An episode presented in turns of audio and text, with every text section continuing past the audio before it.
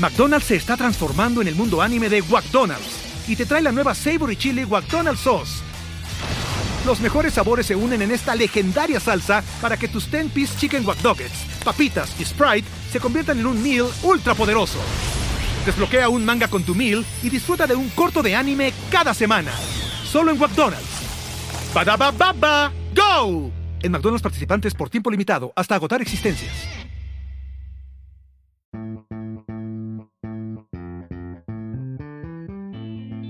Esto es temático.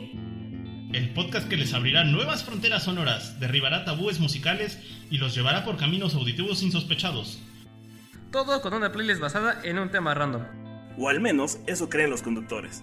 Así de malitos están estos chavos. Bienvenidos a Temático. Me encanta cómo, cómo, Temático. sigue valiendo verga la marca de sonido a los demás. Pinches monos. Solo quería decir eso. Puedes continuar, Moik.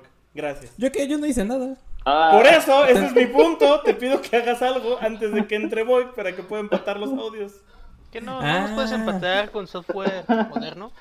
Sí, pero me tardo mucho sigues... Con inteligencia artificial desarrollada por, ¿Tú por qué crees que en las producciones siguen usando claquetas, mano? Por anticuados. No, hay una, hay una clase que tal vez te saltaste de producción que... Sí, mira, te recuerdo una vez más que yo no estudié medios electrodomésticos. bueno, ya esta no es pelea de ciencias de la comunicación. es pelea de, ciencias sociales, también entramos Ah, pero no, pero no fue el día de presumir que es comunicólogo, porque ahí sí sale que... Soy de investigación y docencia, mano. O sea, te puedo dar una lección. No, mames, peor.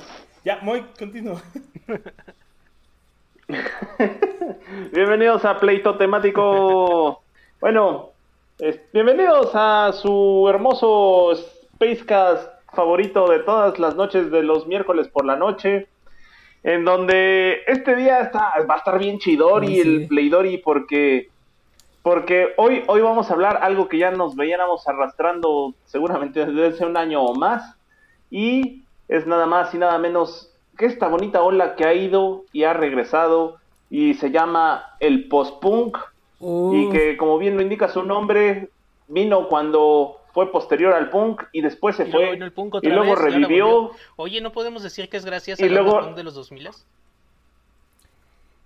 Ajá, porque hubo post-punk en los 2000 a razón del indie y luego de pronto se volvió a ir y luego otra vez en el 2020 está regresando también no tanto por los punks sino por los Darky Gods y por los rusos Mike. Tropidarks y por los rusos que están calentándose sus huesos bailando post-punk de baja calidad rebajado así como las cumbias amigos por los rusos que musicalmente están en 1980 por razones Sí, pero recuerden que esos amigos rusos son los que les van a inyectar este, marihuanas por los ojos con sus vacunas anti-COVID. Y cuando tengan la vacuna anti-COVID de Lenin, van a bailar post-punk como rusos, amigos. Pónganse la vacuna rusa. Y antes de decir más fake news, los dejo con Mata y su introducción. Hola amigos, pues yo soy José Manuel Mata y les voy a exponer el post-punk. Eh, pues el post-punk. no, pues. Eh, Lo que dijo mi compañero si tienen algún comentario en algún momento, me avisan. Si quieren, me levantan la manita en el, en el stream para verlos. Porque sí me voy a arrancar medio rápido para no, no tosigarlos con tanta información. Pues eh, resulta que el postpunk también es... Yo no sabía que también es llamado afterpunk o también se lo llamó así en su momento, el cual también se me hace un... eh, una etiqueta bastante eh, padre, incluso más padre que postpunk, el afterpunk, pero bueno. Surgió a finales de los 70 cuando el punk estilo del cual obviamente se deriva comenzó a mutar. Entonces digamos que la corriente del punk que se separó se hizo mainstream y se convirtió en un fenómeno masivo. Eh, es lo que ahora conocemos como el New Wave. ¿Qué, ¿Qué es el New Wave? Es este estilo que se derivó del punk y que lo mezcló con electrónica y sintetizadores y que se hizo como más pop. Y aquí tenemos bandas como Blondie, los Talking Heads, los Cars, Duran Duran, The Human League que pues sí conservaban el estilo DIY del punk, pero estaban más influenciadas por el pop rock de los 60 y, eso, y por eso suena más feliz y contento, ¿no? En contraparte tenemos a este hermano raro y oscuro del New Wave que es el post-punk, que sí, en un inicio y de hecho si ustedes buscan bandas de New Wave les van a salir bandas que son más de post-punk y al revés. Pero pues en un inicio fueron la misma cosa y fueron incluso catalogados bajo el mismo género de New Wave, el post-punk. Pero llegó un punto en que la diferencia ya fue tan marcada que a este género se le bautizó ya con otro con otro nombre. A fin de cuentas, podemos decir que el New Wave y el Post-Punk son dos caras de la misma moneda, o son dos hermanos que se parecen entre sí, solo que uno es el hermanito todo feliz porque es su cumple y le va a soplar al pastel, y el otro es el culero que le apaga la velita del pastel, ¿no? O sea, uno es todo... Entiendo la referencia. muy modernos, para que sepan cuándo se está grabando esto. Eh, o sea, todo, uno es todo feliz y el otro es todo depresivo, ¿no? Uno es brillante y el otro es oscuro, como el meme este de la película de, de The Breakfast Club, donde la chava toda vestida de negro representa a Joy Division y el post-punk y el post-punk y la morra toda de rosa representa al New Wave con New Order como representante. O incluso también hay un meme con los mismos de Cure con estos dos personajes que tienen canciones tanto obscuras que pueden pertenecer al post-punk como rolas melosas que entran en el New Wave. Y unas que están en medio. Y unas que están en medio. Entre días y entre canciones y entre géneros. Bueno, eh, la primera banda que ya podríamos considerar como tal post-punk, que sería el semillero de esta primera oleada, eh, creo que sería Siouxsie and the Banshees, que fue la banda que definió el sonido, el estilo e incluso la imagen de estos. Eh, nada más como para poner en perspectiva, el primer disco de Siouxsie salió en el 78. Al año siguiente, en el 79, saliría Unknown Pleasures, que es el primer disco de Joy Division quienes a la postre se convirtieron y siguen siendo en la cara principal del post-punk y que gracias a Ian Curtis se le dio este sello característico que de cajón eh, debían tener los vocalistas de, este subgénero. En el 79 también sale el primer disco de The Cure y eh, bueno, ya sabemos la banda en la que se convertirá, ¿no? Y al siguiente año, en el 80, saldrá el primer disco de Bauhaus y el primero de Killing Joke, que estas cinco bandas pues son como la primera, representan la primera oleada que eh, es la que mencionaba Moik. Este, eh, estas cinco bandas principalmente, entre otras muchas que también surgieron, pero estas son las principales y que por ejemplo aquí en América Latina eh, llegó a influenciar incluso a bandas como en sus inicios como a Soda Stereo o incluso los mismísimos Caifanes, ¿no? Que traían toda la estética de, de The Cure. Ya para la segunda oleada, total que muere a finales de la década de los 80, el movimiento estaba ya casi muerto, ya no tenía la relevancia de antes.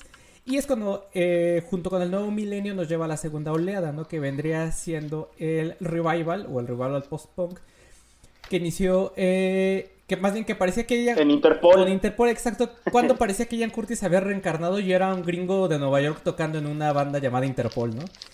De esta oleada y de los que con la que tenemos mayor cercanidad y familiaridad, probablemente porque es la época que nos tocó, eh, pertenecen bandas como Strokes, Libertines, Franz Ferdinand, Block Party, Arctic Monkeys, los Editors, los Steves y los Kaiser Chiefs y demás. Que si bien estas bandas, como ya platicábamos en su momento, tomaron eh, también lo del DIY Day Punk y hacer todo en su garage y el estilo de las guitarras distorsionadas del post-punk. Y en algunos casos, como ya mencionaba Mike de Interpol, la voz similar al de Ian Curtis. Creo que esta época, eh, creo que de esta época lo que realmente brilla es el sonido y su similitud que eh, tienen con, con este, con... Todos querían sonar a Joy con Division. exacto. Y, y, de aquí justo era mi referencia, ¿no? Que teníamos a estos dos representantes que eran eh, Interpol, que era como la reencarnación de Joy Division, y She Wants Revenge, que eran la reencarnación de Bauhaus. De ahí en fuera, eh, la mayoría de las bandas, si, tienen, si bien tienen de elementos y integraban cosas, pero a mi gusto, estas dos bandas eran ya más como las representativas tal cual de un post-punk. Y las demás ya eran como más una mezcla entre garage rock y otras cosas, no más que post-rock como tal. Y así es como llegamos a la tercera oleada que eh, después de que el garage rock muriera a finales de los 2000 a manos de un, eh, de un chaca en botoneta que representa el reggaetón, el movimiento se diluyó y pasó de ser ahora sí un género underground. Y esto llevó a que Estados Unidos e Inglaterra le pasaran la estafeta a otros países, que digamos este movimiento se descentralizara. Y en este caso Rusia principalmente fue el que tomó la batuta de este tercer movimiento. Y eh, de este tercer movimiento descentralizado, por así llamarlo, la bisagra entre el segundo revival, el revival y el tercero son bandas como, sobre todo Rusia, Rusia Motorama desde Rusia, y desde Turquía Ship Away. Eh, Motorama con su álbum debut y Ship Away con su EP debut, que los dos son del 2010, de hace 10 años. Esa tercera oleada que si bien tiene su epicentro aquí, como les mencionaba, en Rusia, tenemos exponentes de otras partes del mundo como Ship de Turquía, Ashcode de Italia, Celofan de Grecia. Salud. Salud.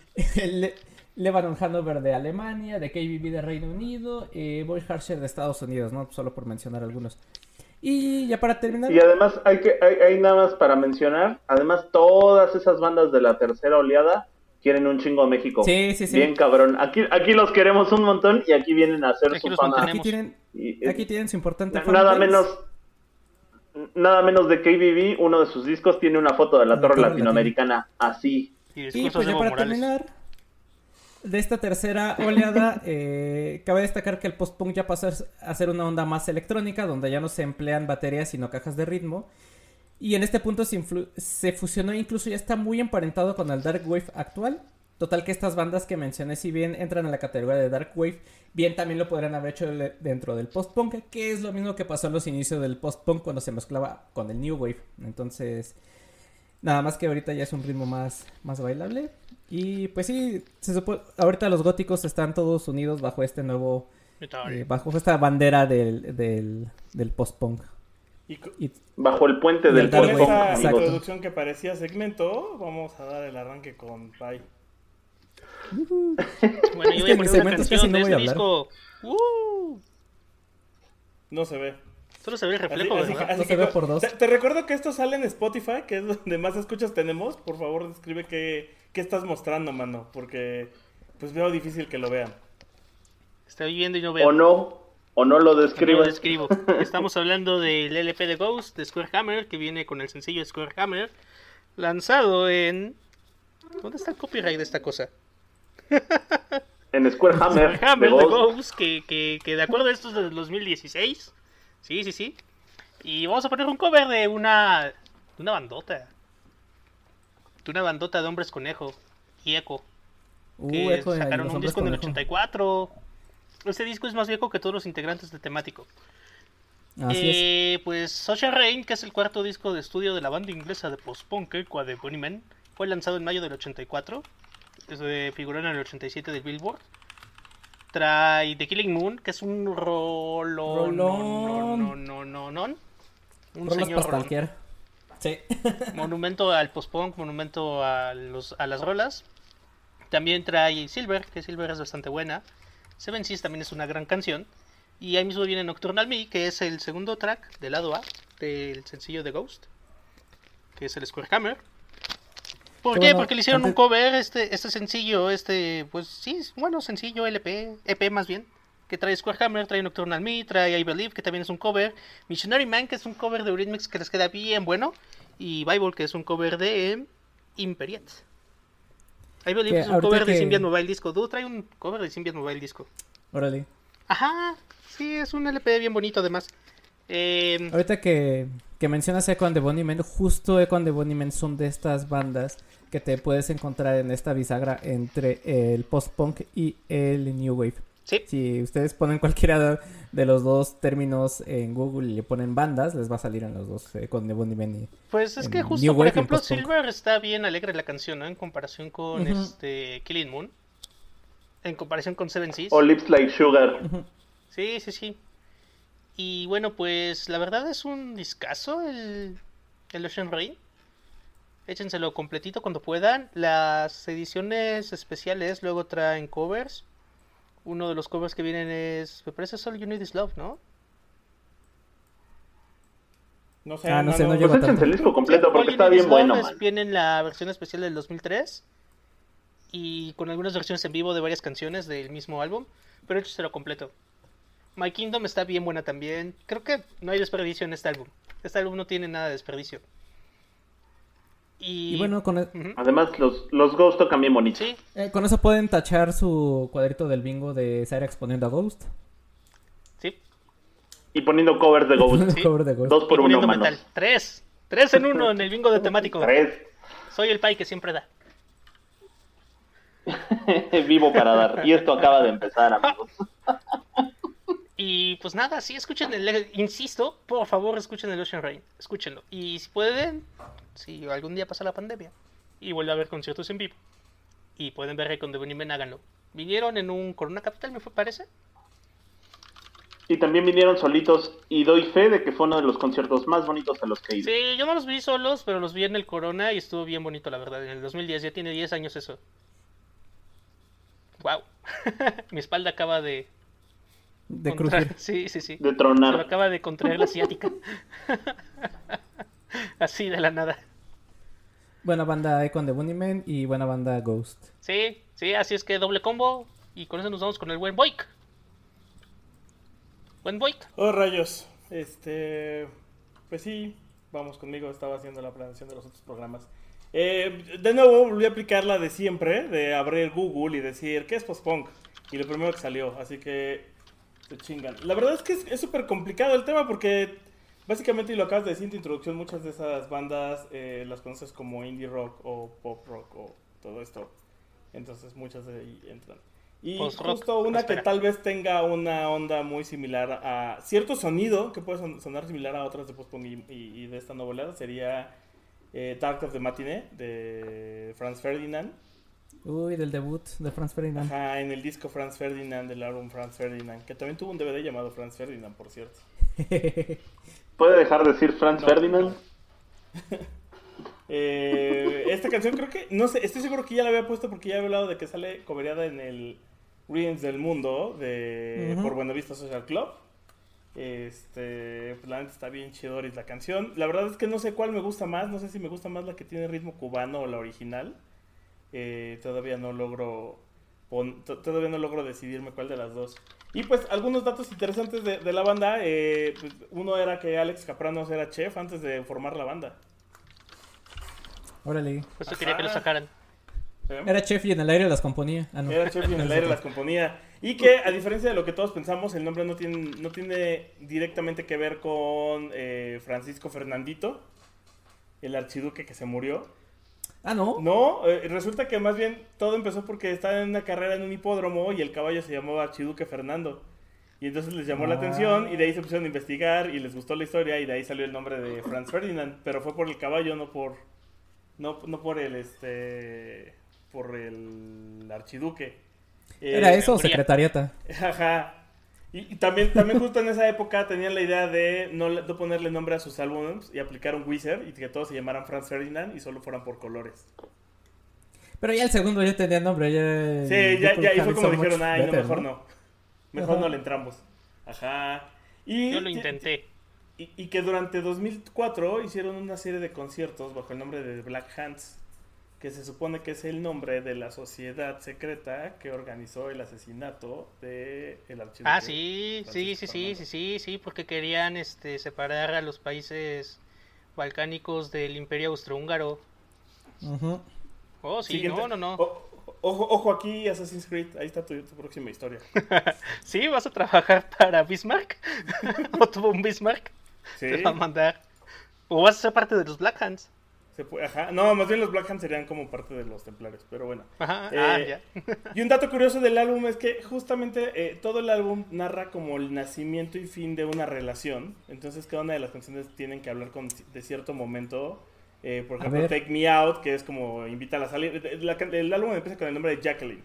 Y luego pasas por Take Me Out. Y después llegas a The Dark of the Matinee, que es el momento de la cita. En la oscuridad de la ah. matinee. Ah. ¿Me estás diciendo que es un álbum conceptual? Sí, es un álbum de... ópera rock? Ajá, pues no. Sí. Sí, trata de contar una historia a partir de las canciones.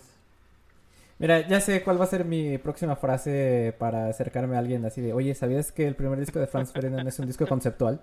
Con tu vaso. Expecta eh, eh, Alejate de mí, Expectativa y realidad va a ser como tipo Scott, Pilgrim. ¿Sabes que una relación es el álbum de Franz Ferdinand? Vamos a la oscuridad de la matinee, amiga. What? Tengo que orinar en ella. Aléjate de mí, raro. De mí, raro. Y pues ya con eso le damos paso a Moik. ¿Sigue Moik? No, sigo yo, mano. ¿No sigue muy? No, tú, tú, ya te acabaste todo tu tiempo, güey.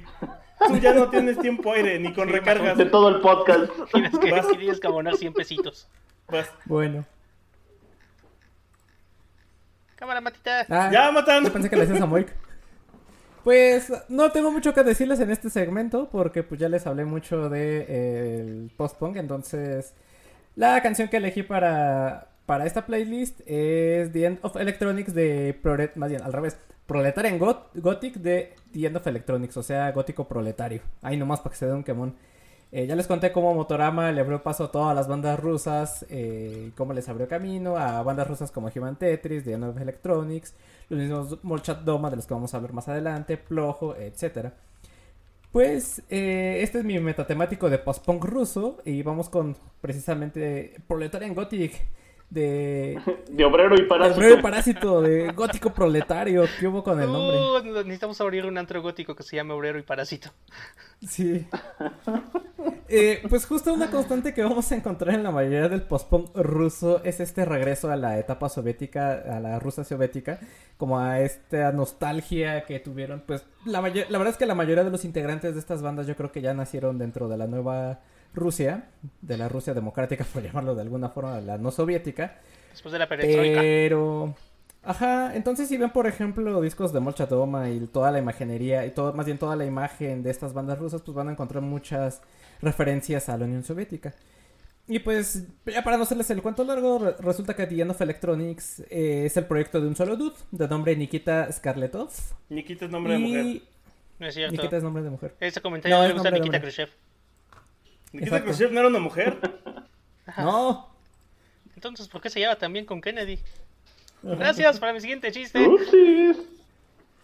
Y eh, la neta es que para ser un proyecto de un solo hombre está bien padre. Y se nota que el cuate tiene mucho talento. Eh, otra constante que nos vamos a, encontrar de estas bandas rusas es que hay poca información sobre ellas. que pues, son proyectos que muchas veces están hechos desde la comodidad de su hogar y que pues nada más sueltan el demo o un EP eh, en internet o en Bandcamp. Y, y, porque la información en, Wikipedia está en ruso y pues qué hueva, mano. Fíjate que lo curioso es que, eh, por ejemplo, la página de Molchat Doma de Wikipedia en español, creo que es la ni siquiera hay en ruso, creo, que solo hay en español. Data Barik. Porque volvemos a lo, volvemos a lo mismo, aquí los queremos un chorro en el mejor de los planes, la neta que sí. Así es. Y eh, si pueden darle una escuchada a The of Electronics, tienen ritmos súper valables, súper pegajosos y súper buenos. Es un proyecto eh, muy, muy padre. Otra constante que vamos a estar viendo en estos proyectos rusos es que pues son de máximo tres personas, de tres para abajo, tres, dos o uno y ya para de contar. Y eh, pues esta canción de Gótico Proletario, que qué nombre tan más padre, yo me siento muy, muy feliz con este nombre de esta canción. Sale como sencillo. Me representa. Me representa. Me representa, camarada. Gótico Proletariado. Sí. Pues salió como sencillo el año pasado y creo que al menos en Spotify solo tienen un EP que salió en el 2016 y un par de sencillos. Y si pueden escúchenlo en, Spotify. Es muy cortita su discografía y está padre, está, está disfrutable. Mensaje recibido, camarada Mata. Ahí sí. Así es. Ahí sí, ahí sí, me representa el gótico proletariado, pero nadie nunca peló el botas negras. ¿sí? bueno, ¿algo más que agregar, Matita? No, no, no, arráncate. Bueno, pues vámonos con eh, un metatemático de clásicos del tío Moy. Porque sí, vamos a poner puro post-punk, pero post-punk clásico y además de ese del que no ponen del diario en el radio. Entonces, sí, sí, de ese que ya no se escucha, de ese post-punk lento que ya... No, no, eso es otra cosa. este... no, sí, vámonos con puros bonitos clásicos del post-punk del post-punk de la primera ola y que además no fueron los que alcanzaron la cima, sino de que fueron de las raíces bien profundas. Y de toda esa banda post-punk de raíces, hay una banda que es de culto, que no tiene la fama que se merece y que además hizo mucha, muy buena música en su época y son de Chameleons. Confirmo, confirmo. Así es, de... Super confirmo. De Chameleons. Bandota a los camaleones. Y los camaleones, exactamente. Tienen canciones como Perfume de gardenias.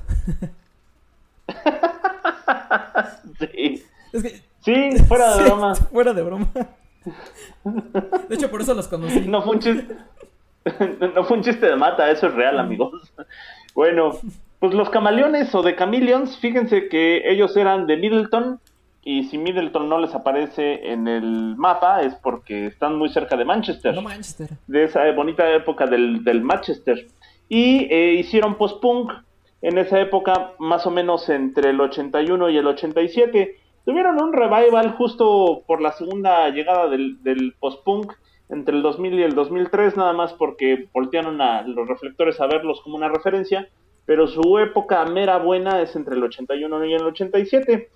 Pasaron por varias discográficas porque siempre se peleaban con, con los contratos de las discográficas porque ellos querían absoluta creatividad en su obra y pues ya saben que las discográficas a veces no dan su brazo a torcer por el ánimo de vender discos. También pasaron N cantidad de ex miembros y básicamente el, el, miembro que se quedó todo el tiempo fue Mark Burgess, que era el bajista porque pues era el que inició la banda, ¿no? De la, podemos decir que la formación clásica, la alineación clásica es Mark Burgess en la voz y en el bajo, Dave Fiedling en la guitarra y el teclado, Rex Midis en la guitarra y después eh, John Leven en la batería, que digo hubo más, pero es como el, el más representativo. ¿Por qué es importante retomar a The Chameleons más allá de que son una gran banda post-punk? Bueno, porque mucha, mucha de la crítica los compara con Joy Division. Sin embargo, más allá de eso, su sonido yo creo que está súper, súper, súper emparentado con los primeros años de YouTube. Y ese es en, realidad yo creo que tiene su, su gran punto de importancia porque The Chameleons llegaron a este planeta antes que YouTube. Y fíjense ustedes que si ustedes le echan un, un, una escuchada a los discos de The Chameleons van a encontrar mucho de este sonido post-punk de YouTube en las primeras épocas y VH y, y, y, YouTube en general le deben muchísimo gracias a este sonido especial que tenía la guitarra, porque déjenme decirles que The Chameleons, eh, como les gustaba experimentar durísimo, pues las guitarras no las afinaban en, en no las, no las afinaban en la tonalidad habitual, sino que les daba por afinarlas en fa sostenido, lo cual le daba un cierto sonido atmosférico a su sonido, que no necesariamente se conseguía tan fácil en esa época y que después YouTube sí replicaría, pero como si ustedes llegaron a ver esa, esa bonita película de It May Get Loud, eh, Edge ya lo consigue usando N cantidad de efectos, pedaleras y amplificadores. Eh, vámonos con uno de sus discos, que es un disco del 86, buenísimo, que es el Strange Times, Uf. donde viene una, una... El disco es buenísimo, es fabuloso, si lo pueden escuchar completo, háganlo. Y viene un coverazo. ¿Qué digo coverazo? Coverazazazo. Porque estamos poniendo post-punk y aún así, amigos, en este bonito segmento de Es tiempo de poner a los Beatles, o hace mucho que no ponemos a los Beatles, llegamos con este coverazazazo de The Chameleons a una rolísima que se llama El Mañana Nunca Sabe.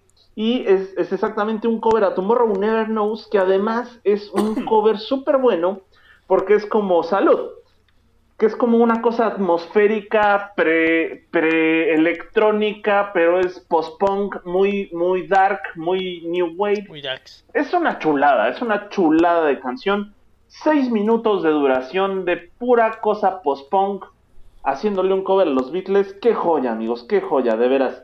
Este, originalmente este cover a uh, Tomorrow Never Knows no aparecería en la edición inicial del Strange Times, que es el disco en donde viene, pero como se acabó, en realidad no es que se acabaran las ventas del Strange Times, sino como realmente la, la, tirada fue muy corta, para las reediciones posteriores ya se incluía esta canción en el disco y la verdad es que todo el mundo amamos esta canción, ¿no?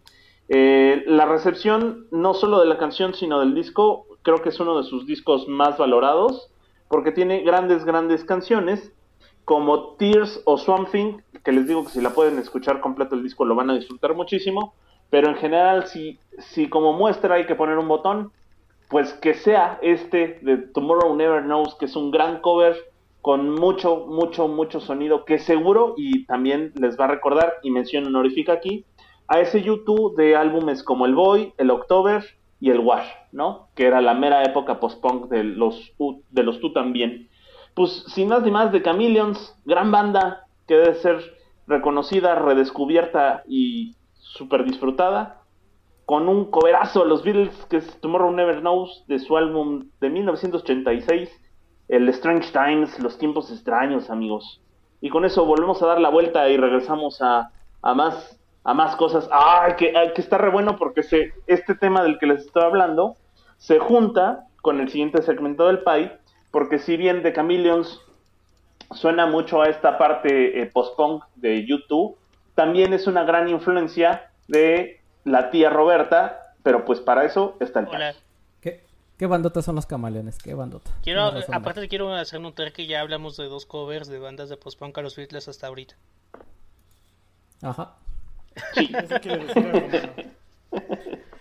y bueno, uh, pues nada, The Cure, The Cure con la tía Robert Smith. Una banda de post Nuestra tía Robert Smith, nuestra tía favorita. Nuestra tía favorita, nuestra tía que se fue... La, la tía Roberta. Que se fue con la muchachada Nui a vivir a una isla. que sale a bailar porque lo hace fenomenal. Y pues nada, una banda pues, suave, suave, de, las, de las primeras del New Wave, de las primeras del post-punk. Comenzaron en el 79 con tres chicos imaginarios, así se llamaba su primer disco, Three Million Boys. Les ha ido bastante bien. El cuerpo es un discazo, ¿eh? Discazo. El Three Imaginary Boys es un discazo. Es difícil encontrar un disco malo de The Cure en sus ya bastantes años de carrera. En el 2019, el año pasado, fueron inducidos al Salón de la Fama del Rock and Roll. Por Trent Reznor, en persona. Además. ¿Será del rock and roll? el rock and roll. del rock and roll. Y pues Robert Smith siempre ha sido una figura emblemática pues del movimiento gótico, del movimiento post-punk. La verdad, la primera canción que a mí me gustó de The Cure fue A Forest. Y es la que vamos a poner.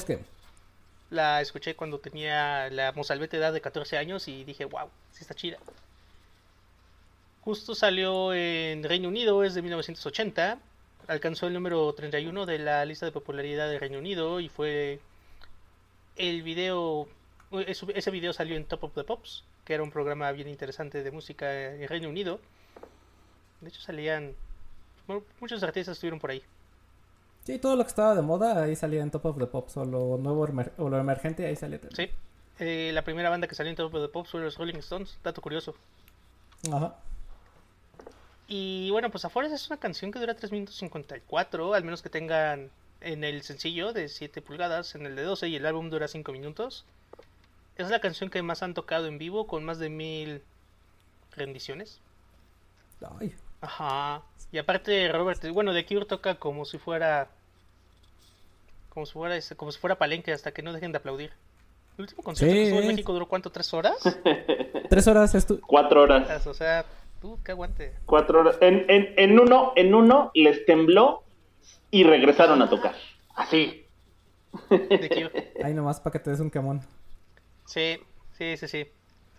Y bueno, Forest es una gran canción, es yo creo que una de las canciones que definen el género. Que definen mucho de la música gótica. Hace poco estaba viendo que hubo un momento como que The Cure medio se puso en pausa y Robert Smith se fue de guitarrista con sección de Banshees. Y de ahí viene, aparte de ahí vino el término de shoegaze porque su estilo de tocar la guitarra, especialmente con sección de Banshees, era estar viendo al piso mientras tocaba la guitarra. Y se columpiaba. Y, le sacaba brillo a los zapatos con los ojos. y que trata que empezó a hacer como de ahí el término. Entonces, pues también le damos el shoegaze. Al señor Smith. Sí, justo algo que ya no me dio tiempo de comentarles en la introducción fue que precisamente uno de los subgéneros a los que dio paso el, el post-punk como tal, pues fue este, este subgénero de gótico, de rock gótico que surgió a partir de la inspiración también de Siouxsie and the Banshees y de The Cure. Y también el shoegaze que ya mencionaba eh, Pai y el Dream ahorita. Pop. Entonces, ya el Dream Pop que pues sí son Twins, como... las Visual Symphonies y más últimamente cosas como como los Silver Sun Pickups. Sí, sí, sí. Como, ay, ¿cómo se llaman? Pale Waves también entraba un poquito en Dream Pop. Escuchen Pale Waves, está interesante, es un proyecto bastante reciente de Reino Unido que tiene, tiene muchas canciones que parecen bastante post-punk, eh, new, new Age, eh, Dream Pop, onda de Cure ochentero. Entonces, denle, denle, una checada. Y pues sí, escuchen también a Forest, que viene... ¿En qué disco viene a Forest? En el 17 Seconds. 17 Seconds. En el 17 Seconds, ajá. Que además ese es un muy buen ejercicio porque The Cure tiene muchas facetas como oh, banda, porque es una gran banda. Y los post-punks eh, se puede decir que son los dos primeros discos, que es el Prima Imaginary Boys y el 17 Seconds. Sí. Pero desde el 17 Seconds se empieza a notar una vena más darks, por así decirlo. Aunque la, aunque la parte darks se podría decir que empiezan el Fate del 81 y llegan su cúspide al Disintegration, del 89. no sé. Y luego cambiamos esa parte sumamente alegre que está que es del Wish al Wild Mood del 92 al 95, 96 y volvemos a otra vez a ser oscuros y tristes con el Blood Flowers en el 2000 y luego fue así como todo suspendido hasta el 2004, que llegó el The Cure con el The Cure, y ese ya es como indefinible, pero es un muy buen sonido, ¿no? Y de ahí para el real. Sí, sí. De ahí para el real. También uno de los puntos más post-punk y góticos y oscuros de The Cure es Clean and Arab. Dele. Sin duda. Porque aparte es una canción que iba a estar en el primer álbum, pero que no salió. Y fue. Y está basada en una novela. En una novela de Albert Camus. Y fue su primer su primer sencillo. Y la tocaron. Y la tocaron varias veces. Cuando vinieron el año pasado.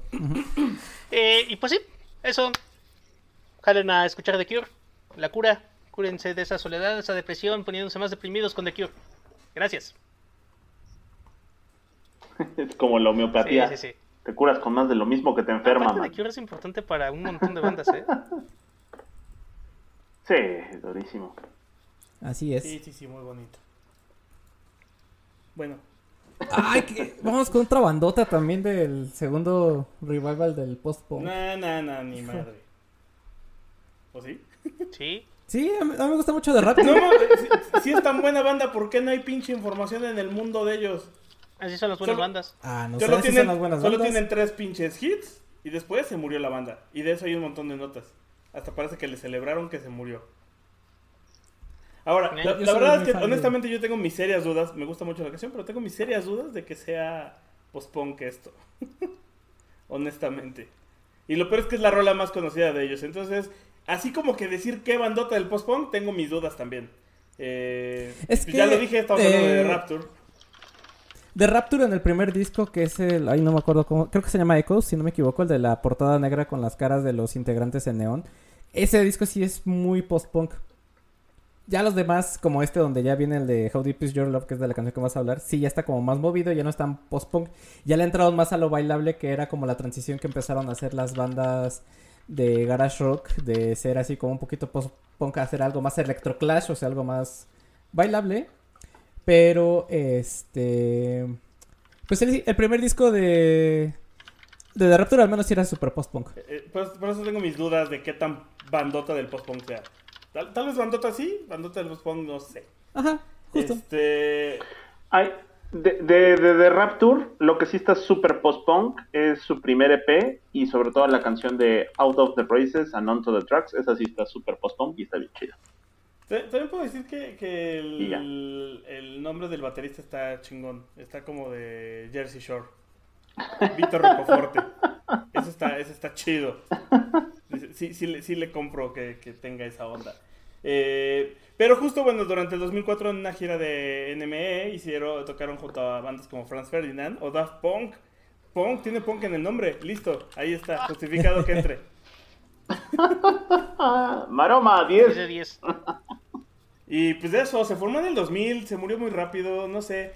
creo que este es uno de esos casos de la vela que más brilla se consume más rápido, mano. ¿No? Eh, ¿No? ¿No? vivió tanto para contar más allá. Desafortunadamente, pero sí, en su momento sí fueron una bandota. Eh... Y la neta es que también esta canción de How Deep Is Your Love, no sé por qué razón, se volvió famosa, que fue hace 3, 4 años. O sea, ya mucho, fue de esas canciones que de repente alguien toma y las vuelve famosa en redes sociales y de ahí despega. Y catapunches, nena. Y catapunches, nena. Yo creo, Como el yo creo que tuvo que ver a mí me pasó, al menos a mí me pasó, pero no sé si a los demás, que pensé que era una cover de la canción de los Bee Gees. Sí, yo también lo pensé. Del mismo nombre. Ajá. Y luego pensé que, y, la verdad es que yo al menos no los conocía. Yo los conocí por esa canción y era como de, ah, mira, es una banda nueva. No, no es nueva, güey, ya hasta se murió. Y pues eso. Sin embargo, aquí está, The Rapture Post-Punk. Escúchenla. Cháquense. y, y vamos a escuchar a... Uy. Eh, pues sí, vámonos con, eh, con el, el siguiente segmento del metatemático eh, de post-punk ruso de esta tercera oleada.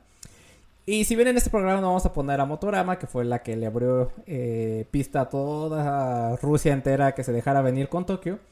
Pero si vamos a poner el proyecto alterno de Motorama, que se llama Utro, y que así como Cyrax les enseñó a los que están escuchando en Spotify ajá, su disco de, de, Ghost, pues yo les presumo mi playera de Utro que traigo en este momento, porque la compré en el concierto que fue a inicios de este, de este año en febrero y que fue antes de que nos pegara la, pandemia. Al, menos alcanzaron a venir ellos todavía. Eh, si Motorama es este proyecto cálido, amigable, que te abraza con, tu con una cobijita y te da un chocolate para reconfortarte y te habla en un idioma que pues si bien no entiendes del todo, pues al menos le entiendes algunas cosas. Utro es esta parte 100% rusa, no le entiendes ni madres, te grita, te quita la cobija y te deja que sobrevivas al crudo frío. Y en vez de chocolate te da vodka para que aguantes. Ahí nomás para que... Nomás para que entiendan un poquito la diferencia entre Motorama y Utro, porque pues básicamente son los mismos compas, o sea, es la misma alineación de Motorama y Utro, pero eh, digamos Utro es ya la parte más experimental, ¿no? O sea, eh, Motorama es la parte, digamos... Motorama es el recuerdo de tu babushka. Ajá, es la parte comercial o la parte que más quieren que venda, porque eso eh, las canciones de Motorama son cantan en inglés. Pero Utro es esta parte experimental que si dicen, ay, al, al demonio a quien le gusta le va a gustar y al que no le guste pues no, y nosotros vamos a cantar en ruso. Exacto. vamos a sacar carbón de la mina, culeros, como ven. Así es. A pelear con, sus lágrimas. y pues eh, justo por esto Utro tiene este enfoque más minimalista, más crudo y con letras más existencialistas y espiritualistas que las de que podemos encontrar en Motorama. Eh, total que eh, ambos proyectos están liderados por Vladislav Parshin. Que para variar es un tipo súper... No digas groserías. Perdón. Gracias. Este cuate Vladislav es un tipo súper rarísimo. Que se ve así todo serio, tranquilo. Lo ves y tú lo puedes decir. Ah, ese güey es un pinche ñoño. Y que en el escenario se porta igual, así como que todo mustio, todo tranquilo. Pero de repente como que se le alborota empieza a parrar. Y si te anda dando tus madrazos. te da todos sus madrazos, ajá, porque agarra las baquetas, empieza a porrar los platillos y ya de repente se queda así todo quieto y, todo serio y otra vez monstruo.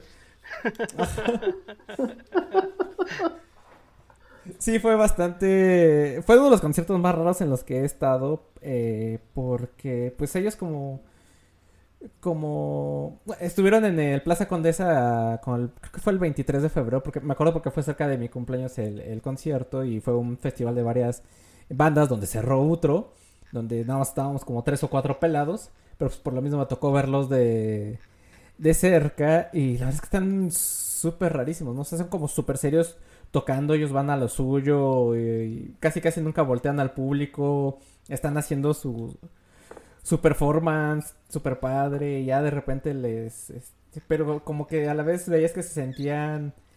No sé si, no sé si incómodo sea la palabra, pero sí estaba un ambiente así medio raro de que ellos estaban así y nosotros estábamos acá súper, pues como buenos latinos en el pinche desmadre y ellos acá tocando y así, y ellos así, pues, ¿qué pedo, no? ¿Por qué están eslameando con estas canciones, no? Pero en fin. Y eh, el sonido de Utro, según Vladislav Parshin, que es el vocalista, está inspirado en bandas de la década de los 70s y 80s. Y eh, una banda que citan mucho los, los, este, esta tercera oleada de post-punk ruso es una banda que se llama Kino. que eh, si pueden escúchenlos, que es de esta es de estas bandas originales del post-punk, de las primeritas, porque pues, estuvieron, este, surgieron en el 82, en una ciudad que en ese entonces se llamaba Leningrado, y no para Sí, no, aparte Kino sí es rock soviético, mano. Ajá, y Kino sí es super rock soviético, y este fue como la influencia principal que tienen ahorita las, las bandas de post-punk eh, ruso. Aunque Kino lo pues describió mi esposa como maná, pero en ruso. Algo así. ya quisiera, man, hacer así. Ya quisiera, man. ¿Qué, también, también el vocalista se cantó, se cayó así del escenario cantando? No, pero sí tiene un poquito de... Hay unas rolas de los primeros discos de Kino que sí están muy latinas en su ritmo. Ese, ese sí se llama R de adeveras, man. pues sí, tipos raros pero agradables los de, los de Utro. Eh, son bien chidos, son bien buena onda. Eh, les pedimos otra, regresaron, dieron las gracias y se fueron. Después les volvimos a pedir otra y ya no volvieron a regresar. y pregunté cuándo volverían. Y me dijeron que no sabían. Y vamos con esta canción. A mí me gusta mucho esta canción que es la con la que los conocí en un mix de, gracias a un mix de YouTube.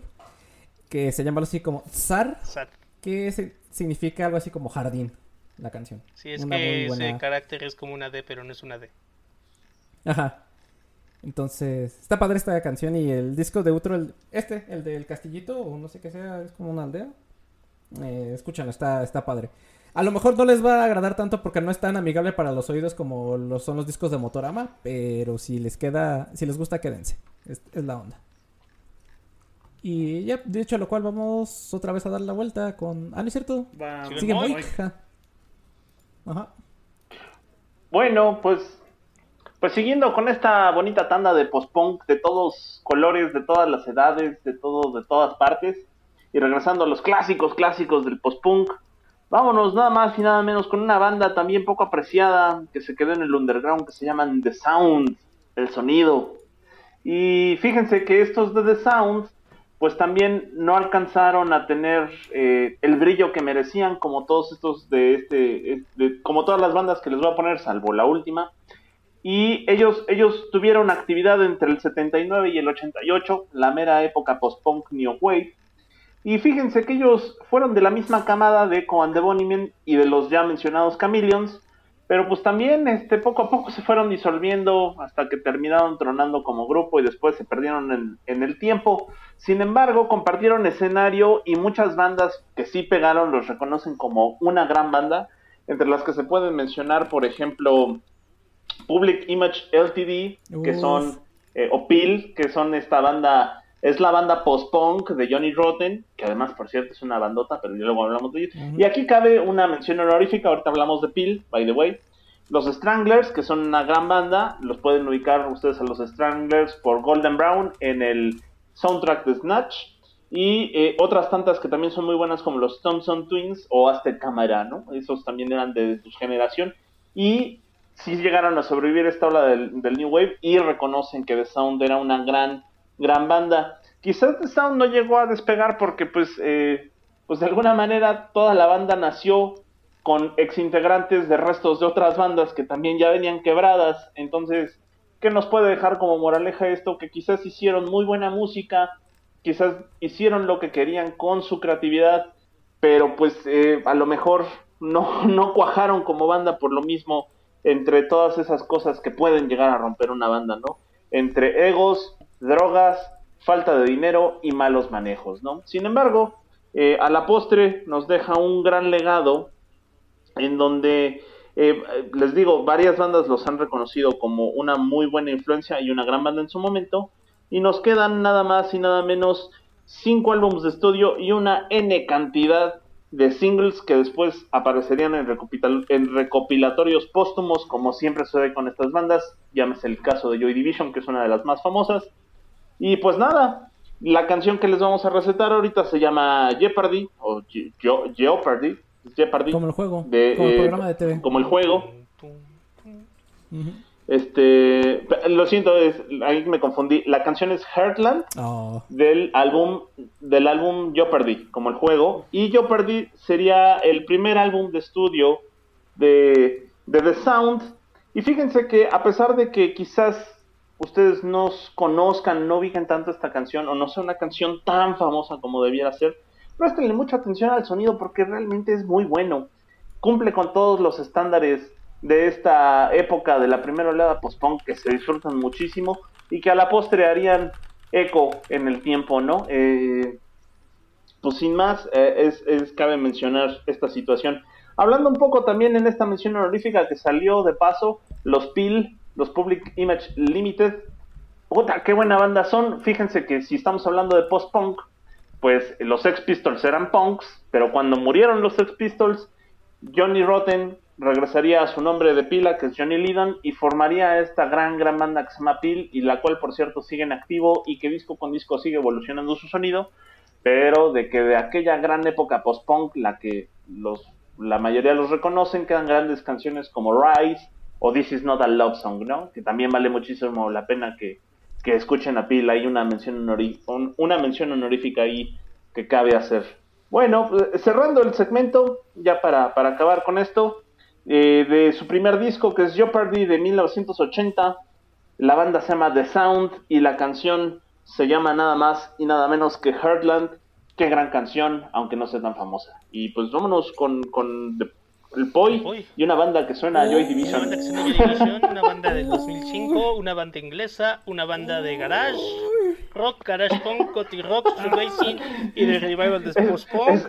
Una banda que hizo que Matita tenga que, ir a cambiar. esperen que que, esperen que el Eva de Matita ha roto su sí, armadura. No, Matita sí, estaba poniendo en. ya, ya el meme este de la lucha libre. Sí. En, en modo chingy. Sí, sí, sí. Soy muy fan de esta canción, lo siento. Eh, eh, el, el, Eva de Matita ya funciona sin estar conectado. Ya me explotó la tacha.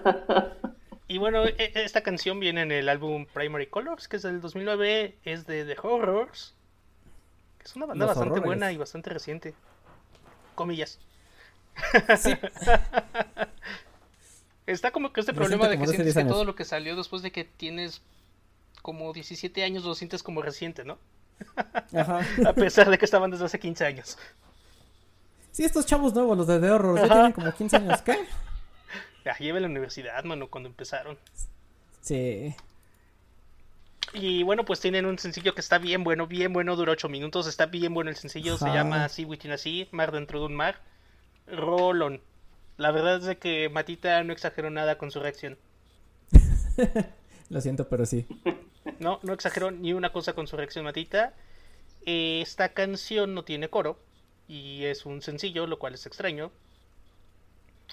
Aparte fue producido por Jeff Barrow, que es de la es de Portishead. Órale, eso no sabía. Sí, sí, ¿tú crees? Eh, déjame ver bien qué hace Jeff en, en Portishead, pero justo Portishead consiste de él, que es como DJ y el instrumentalista de Portishead, aparte de ser productor y compositor. Y pues justo les produjo esta canción sota de 8 minutos, está bien buena.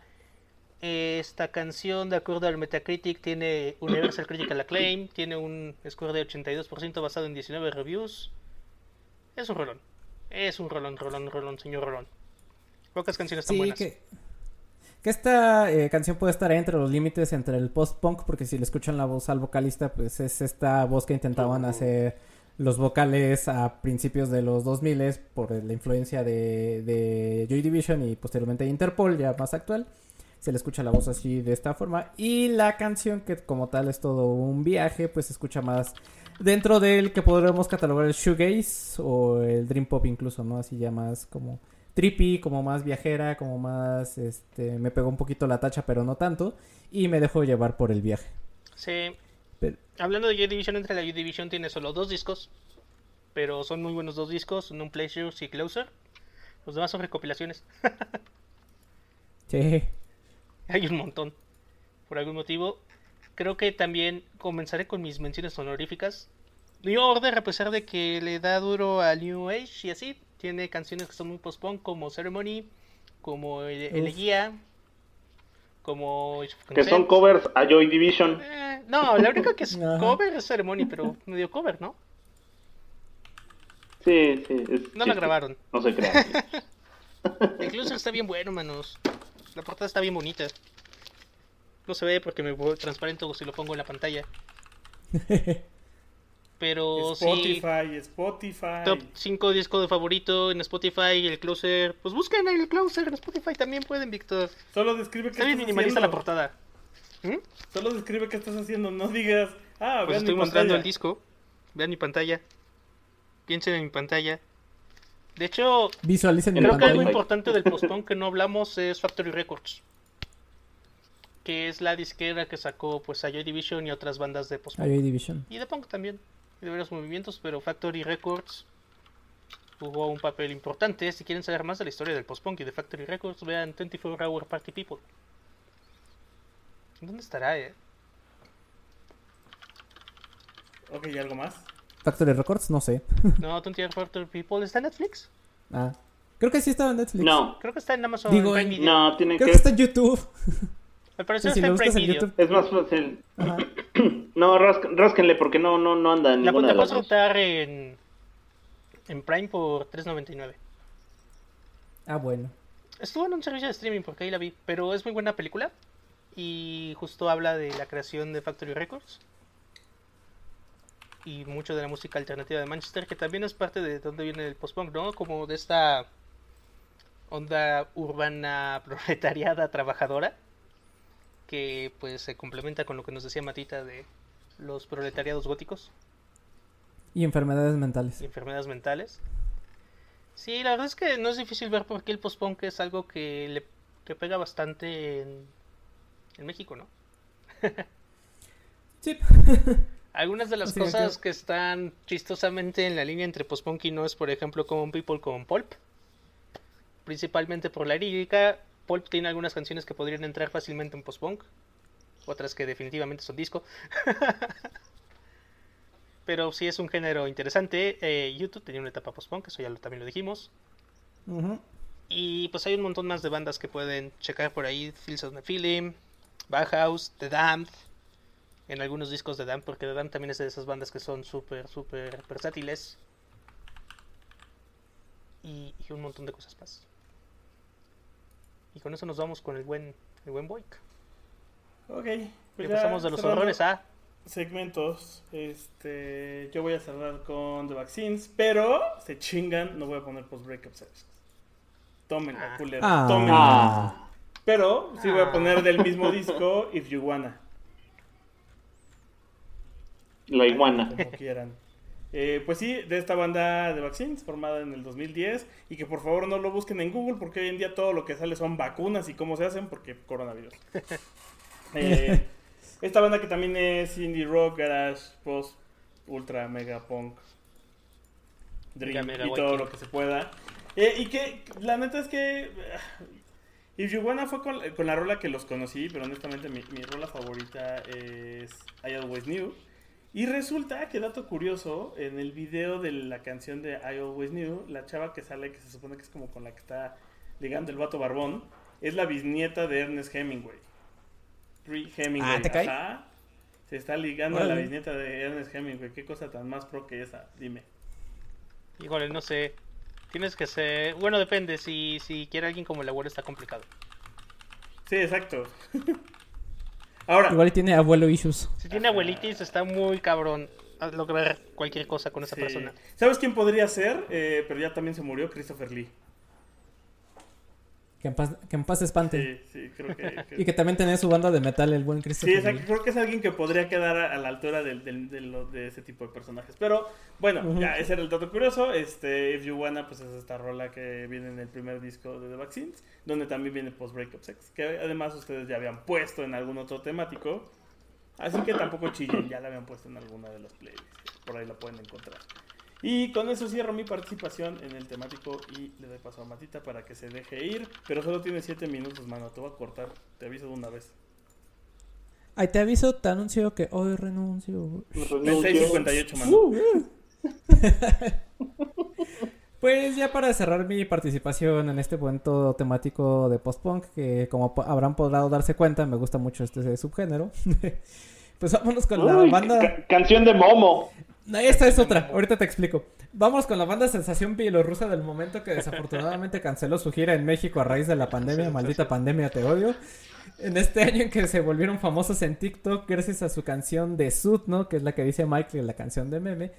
Que de la que en su momento ya hablamos de ella en el Tropidarks y que pues es básicamente es el poema de un cuate ruso que se suicidó a sus 24 años. Mi favorito es como todo buen ruso. El video de Milhouse, de que le gusta el post-punk, así.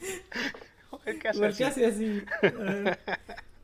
Eh, pero bueno, Molcho Doma, que al español se traduce algo así como Casas en Silencio. En el 2017 lanzaron su álbum debut. Tres años después alcanzaron fama y reconocimiento, ah, no en Bielorrusia, sino al otro lado del mundo.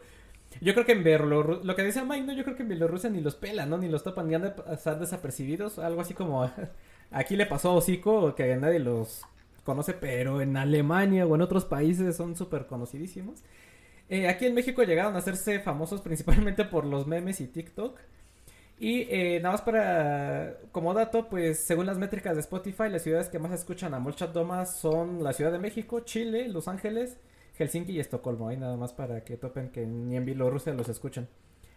Eh, ellos a menudo se han relacionado con esta música llamada Doomer, de la que también entra mucho del post-punk ruso, que es un tipo específico de música que contiene eh, pues atmósferas frías y sombrías, letras tristes e introspectivas, que era lo que ya estábamos hablando de que es una constante dentro del post-punk y la música gótica y el dark wave. Eh, que por lo general se centran en la soledad y eh, su sonido es así como muy distópico, así de muy como... No me gustaría decir industrial, pero sí como una derivación del punk. Eh, como resultado, pues muchas canciones de este género aparecen en listas de reproducción de Doomers de YouTube. Y por eso de ahí la, viene en parte la popularidad de, de Molchat y de estas bandas de post-punk rusos. Sin embargo, como les comenté en su momento, aquí en México se volvieron famosos gracias a TikTok y videos de memes de YouTube, ya que a principios de este año, por ahí de enero febrero, comenzaron a hacerse estos memes con la canción que ya decía Mike de Sud, ¿no? Donde hay una que me da mucha risa que es una niñita bailando el ratón vaquero a todo lo que da con esta canción de fondo. Sí. Que esta canción es su canción con más reproducciones en Spotify. Y eh, por ahí dicen que eh, todo empezó porque un usuario de TikTok que vivía en Rusia, que ahora estaba viviendo creo que en Los Ángeles o en, Estados, una parte de Estados Unidos, subió videos a TikTok eh, cantando cómo era la vida en, contando cómo era la vida en Rusia con esta canción de fondo y de ahí se empezó a hacer famosa la canción. Total que empezaron los memes primero con gatos y luego con distintas manifestaciones culturales como bailes regionales con esta canción de fondo, donde hay un señor norteño que se prende un fuego y lo apagan con esta canción. y un chingo de derivaciones, ¿no? Eh, la de los vampiros es la mejor. La de los vampiros que también son es una imagen de unos vampiros que están duermen de cabeza, pero pues ponen la imagen eh, al revés para que parezca que están parados y que parece que están bailando así como en el under. Eh, es gracioso porque es real, amigo. porque es real. Y si bien podría parecer que por lo mismo del mame de la canción, mi canción favorita de Molchat Doma es Sud, ¿no? De la que estamos hablando. La verdad es que con el paso del tiempo, y ya que escuché sus dos discos y eh, las canciones que han sacado del, nuevo que ya está por salir en este 2020, eh, la canción que más me gusta de Molchat Doma es una canción que se llama igual que la banda, pero no más que al revés, o sea, Doma, Doma Molchat. Eh, esta canción se terminó ganando mi cariño porque, pues, uno, el estilo de la canción y por cómo suena. Eh, sobre todo por la voz del vocalista, que es un homenaje al post-punk clásico que ya hemos eh, mencionado a lo largo de, todo este programa, que es intentar hacer la voz básicamente como, o hacer la voz de, de Ian Curtis para tener un sonido más reconocible, pero con un ritmo bailable y super prendido, sobre todo de la batería, que es lo que te hace mover el piecito mientras escuchas la canción, ¿no? Eh, entonces me gusta mucho esta combinación que logra entre que puedes estar bailando y a la vez piensas que a la vez estás pensando qué has hecho con tu vida y te deprimes, ¿no? Entonces, pues sí, eh, Molchat Doma. De Básicamente los años 30. Los años 30. Así es, muchachos. Y pues así es esta canción que es eh, Molchat Doma, de, al revés, Doma Molchat de Molchat Doma, que viene en su álbum debut eh, Skrish Nashkin Domov, que se traduce algo así como desde los tejados de nuestras casas. Da. Da. Y nada más para... Ajá. En, en español, pedo de azotea. Ándale, así, para la azotea. como... Acapulco en la azotea. Y eh, pues sí, eh, yo sé que eh, siempre les digo esto, pero por favor, se hagan, hagan un esfuerzo y escuchen del post-punk ruso ya fuera del mame, la verdad es que... Ahí está bien chido. sí, está bien chido. Sí, no, yo, yo, yo, yo, yo, ah, endorso el comentario de Matita. Por favor, y aparte de estas tres bandas que ya les receté, que es este, The End of Electronics, Utro y tomamos el chat, pues escuchen otras como Human Tetris, que ellos también ya han venido a México y también tienen canciones súper super bailables. Plojo, que son súper amigos de los de Molchat Doma, ya han colaborado con ellos. Eh, Motorama, que ya les decía, es esta versión súper cozy y warm de, del post-punk. Eh, y también entre otros proyectos actuales que están sonando mucho y que valen la pena, como evidentemente Shipastaway de Turquía que amigos son los que están llevando la, batuta. Y también de Italia tenemos, aunque el nombre parezca que son soviéticos, son italianos y se llaman Soviet Soviet. Y también valen mucho la pena. Ya estuvo, ¿no, culero? Pues ya, ya estuvo. Entonces ya estas son mis, esas son mis recomendaciones para, para el post-punk ruso. Para el post-punk actual. Y cerramos con una canción de, de la sección de A la larga te acostumbras. Vamos con una canción que es de mis favoritas de esta banda y del, y del punk en general, no solo del Y de un gran álbum. Y de un gran álbum, exacto. Pues sí, amigotes, vámonos ya cerrando este bonito episodio. Este, ¿alguien tiene alguna mención honorífica para que la metan? Eh, los Meat Puppets. Está Nick Cave, Nick Cave y las semillas malas. ¿Qué otro? Los. Psychedelic Furs. Ya habían Bien. mencionado sus Pues menciones honoríficas. Arráncate. esos güeyes. No, sí. Bueno, pero llegué a De más. Phillies Es también. que hay Bueno. muchas. Es que hay muchas. Los Talking Heads también son post-punk. Esperen el, el, el, el, el volumen 2 de este bonito episodio en algún momento del 2022 2021. para cómo Ah, sí. Luego depende de las rolas. Los- Los Smiths entran en post-punk. Los Smiths también entran en post-punk. Y también eh, los mencioné al principio, pero eh, ya no los volvemos a Pero ahí mencionar. van de nuevo. Pero van de nuevo. Jesus and the No, Mary eh, Chain. No Joke. de Jesus and the Mary Chain, chavos. Cancelen todo. Killing Joke también es una de las bandotas clásicas del post-punk y si pueden Ah, sí. escucharlo. The Killing Joke. Bueno, pues, pues con esas menciones honoríficas pasamos al gran cierre de este bonito episodio, donde los clásicos, clásicos, clásicos del post-punk se van con nada más y nada menos que una bandota que se llama La Televisión. La Televisión que eh, tuviera Uf. por allá de los 70 un gran disco seminal, dijera algunos críticos Sí. por ahí, que se llama El Marky Moon. El. Marky Moon, gran, gran disco, gran disco, amigos. Sí. Porque fíjense ustedes que allá por los años 70 cuando el punk, este, fíjense, más a- un poquito más atrás, allá cuando el rock progresivo dominaba los estadios y el punk se levantaba desde las alcantarillas y decía que el progresivo era una basura y que esos géneros jamás podrían congeniarse el uno con el Los otro, de pronto desde los rascacielos y desde las más profundas sombras eh, provocadas de los rascacielos en Nueva En York, Nueva York. Surgiría, la, surgiría la televisión haciendo nada más y nada menos que punk progresivo. Nadie se lo esperaría, pero así es. Haría punk progresivo en esa gran, gran canción que es Marky Moon. Eh, sin, sin más que decirles, escuchen todo el disco Marky Moon, catalogado en varias, varias listas como uno de los mejores de todos los tiempos. Y yo solo voy a dejar por qué la importancia de Television. La importancia de Television en la historia del rock radica en que ellos fueron los primer, la primer banda de música rock que tocó en ese afamado club de Nueva York que es el CBGB. Resulta que el CBGB solo tocaba música country y entonces estos cuates engañaron, engañaron al dueño del lugar y le dijeron, danos chance de tocar. Y el dueño les dijo, cámara, pero les voy a dar un horario bien ojete. Y los mandó el domingo a las 9 de la noche.